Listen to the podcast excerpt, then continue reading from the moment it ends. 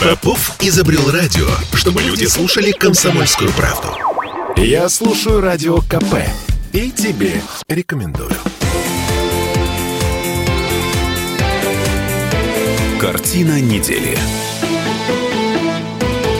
А это мы вернулись в петербургскую студию радио «Комсомольская правда». Я Дмитрий Делинский. Я Ольга Маркина. Ректор гуманитарного университета профсоюзов Александр Записоцкий. А в предыдущей четверти часа мы упомянули студентов, э, выпускников э, гуманитарного университета профсоюзов, которые найдут свое место в жизни, гарантированно найдут, по словам э, господина Записоцкого. Смотрите, приемная кампания на носу, вступительная кампания в вузы. У нас тут Министерство образования внезапно объявило о том, что вводятся квоты для участников спецопераций, детей участников спецоперации. 10% от общего количества бюджетных мест в вузах, по-моему, уже в этом году. А, мы тут еще посмотрели цифры. Количество бюджетных мест у нас увеличилось где-то на 12 тысяч человек. А, и Минобрнауки констатирует беспрецедентный рост количества бюджетных мест в IT-сфере. Значит, в прошлом году было 60 тысяч, в этом году нет, 80 тысяч бюджетных мест в IT-сфере. А в этом году уже 160 тысяч. Инженеры, технические направления подготовки в общей сложности 245 тысяч бюджетных мест. На втором месте педагогические специальности 75 тысяч мест на бюджете. На общественное направление 68 тысяч бюджетных мест. И 53 тысячи бесплатных мест получили медицинские вузы. Это картина, которая характеризует то, кто нужен нашему государству Это прямо сейчас. по сравнению с прошлым годом. Дмитрий. По сравнению с прошлым. Вот я вам да. скажу, что я вас очень ценю как журналиста, человека высокой культуры, который всегда ставит очень интересные вопросы. Вот Но. сейчас все эти вопросы не имеют отношения к делу, потому что это взгляд, скажем так, обычного родителя. Как вот вы даете для обычного родителя информацию, а у него не было вообще никакой, и вы взяли ту информацию, которую считаете правильной, и дали. А вот теперь я вам как ректор скажу. Так. Что если бы я сегодня со своим ребенком решал вопрос, куда пойти учиться, в какой вуз, Так. я бы на эти вещи не обращал никакого внимания. На То есть, востребованные специальности? Да, конечно. То есть, На а, количество бюджетных мест? Конечно, А, а, конечно. а, смотрите. Конечно, я бы никакого внимания не обращал. Да.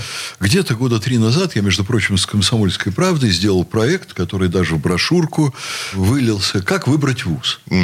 Вот мое мнение совершенно однозначное. Во-первых, надо выбрать, к чему у ребенка лежит душа, что у него лучше всего получается. Я вам скажу, что лучше быть гениальным врачом-ветеринаром, вот чем бездарным хирургом там по, допустим, сердцу. Потому что бездарному хирургу там так сказать, к серьезной работе дверь закрыта. Ну и так далее. Что человеку нравится, там он имеет шансы достичь наибольших успехов. А какая сфера будет наиболее востребована, где заработать деньги, там кусок масла на свой кусок хлеба, сегодня даже предположить невозможно. Вот полностью согласна с Невозможно. Александром Сергеевичем. Поэтому Вот так получилось, да. Выбирать надо то, где человек имеет способности и может себя реализовать. Там, Это где ему первое. будет комфортно. Да. Да. Тогда, значит, вот это окупает очень многое. А уж как там карта ляжет с этой специальностью дальше. А он, может, потом вообще в другой захочет работать. Лучше быть первым в своем деле, чем одним из последних или средним в деле, которое вроде бы всеми востребовано, но тебе оно не подходит.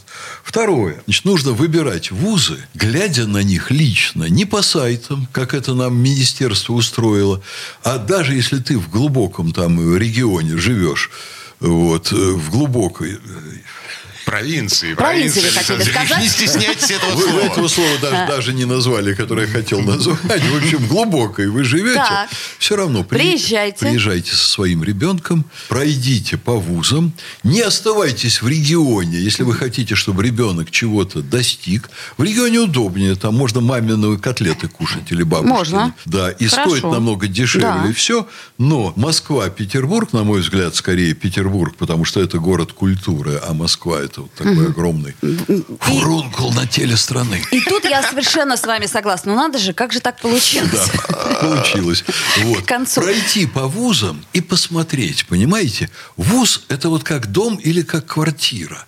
Ты можешь прийти и почувствовать, что это твое. Кстати, лучше это сделать до окончания учебного года. Посмотреть на лица студентов, посмотреть на обстановку, посмотреть, что там делается вообще. Вот будет тебе комфортно в этом вузе? Потому что по всем основным специальностям в Петербурге, например, от 10-15 вузов есть и выше. После этого учтите, что у нас в стране давно бесплатное образование понятие платное образование – это из иной эпохи. А вы имеете в виду образовательные кредиты, которые наше государство... А, кстати, да, у нас же а, автокредиты подорожали, у нас же ипотека дико подорожала, а на образовательные кредиты с ними что? Образовательные кредиты 3% в год. И вы знаете, вот я как-то говорил э, сравнительно недавно с одним из замов министра, я ему говорю, что слушайте, вы же сделали бесплатное образование. Потому что фактически, если экономически посчитать, когда этот кредит отдать отдавать, сколько лет отдавать, когда вы начинаете отдавать, какой процент, то вы понимаете, что кредит к моменту, когда, значит, ну, там как бы центр тяжести вот, возврата кредита э, приходится, к этому моменту он уже обнуляется инфляцией. Он превращается в ничто, а человек, закончивший вуз, он получает зарплату, если он хорошо учился, он получает зарплату, при которой этот кредит уже для него вообще ничего не значит. Он его просто с легкостью отдает и так далее. Одно условие очень важное. Хорошо учись добротно и получи специальность. Угу. И мне заместитель министра говорит, Александр Ильич, говорит, как здорово, что вы это поняли. Это вообще очень мало кто понимает. На самом деле, под видом кредита государство реализует огромную программу субсидий. Угу. Зачем это сделано? Почему это не субсидия? Почему это не выданные невозвратные деньги? Потому что это психологически дисциплинирует человека. Если ты взял деньги, и ты думаешь о том, что тебе их отдавать, большие, маленькие, это уже вторично. Но психология людей такова, что люди стараются учиться. И это я заметил. Я, между прочим, первый был вынужден вынужден в стране перевести образование в ВУЗе на платное. До угу. нашего ВУЗа не было платного. Угу. Я заметил, что люди по-другому стали относиться. Значит, ты отменяешь занятия почему-то. Ну, например, морозы и нечаянно температура в здании упала ниже 17 градусов. Отменил. Вроде все порадовались. А потом приходит студенческое самоуправление, старосты там и так далее, и говорят, Александр Сергеевич, ну мы же деньги заплатили, а вы занятия отменили. Вы нам это вернете? Логично. Понимаете, Но в советское логично. время это была немыслимая история. Поэтому очень грамотное, очень точное решение. Вот, я понимаю, почему его не рекламировали. Если бы его осветили так, как надо, народ смотрел бы уже на Мишустина, как на святого. Но ну и на Путина, конечно. На Путина уже почти так смотрят. Угу. Вот. Ну, так бы смотрели и на Мишустина. Но тогда, наверное, слишком много народу прибежало бы в Сбербанк за вот этим кредитом. Александр Сергеевич, вот у меня к вам... Я понимаю вас прекрасно как э, ректора Петербургского вуза, но, тем не менее, у меня к вам вопрос.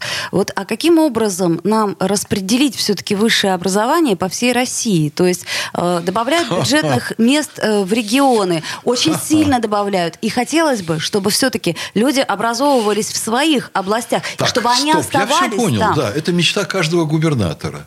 Ну, Вы это... знаете, что я вам скажу... И моя мечта. Я вам Петербург скажу вещь, не резиновый. Я вам скажу вещь. Ну, кстати, тут в Петербург в советское время каждый год въезжало 100 тысяч человек на учебу. И да, ничего. но хотелось бы, чтобы еще и выезжало. Да, хотелось бы.